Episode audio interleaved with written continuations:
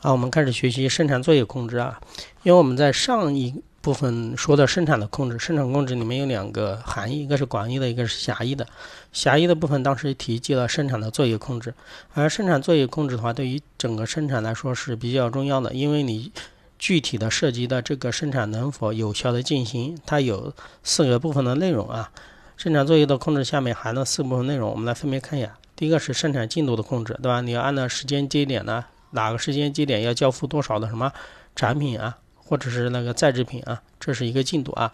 后面一个是在制品的控制，我们在前面嗯学习那个计算题的时候，啊学过了几个车间投入量的还有产出量之间有区别，因为为什么有区别？就设置设就是涉及了有个在制品的控制，比如以前的话需要是一千个在制品，而现在的话需要是。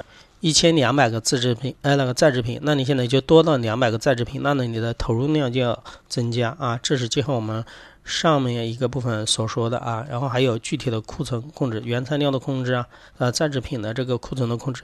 最后一个就是生产的一个调度啊，就是涉及到每一天的具体的这个生产，对吧？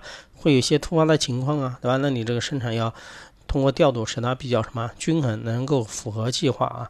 好，我们来具体的看一下这四方面的内容啊。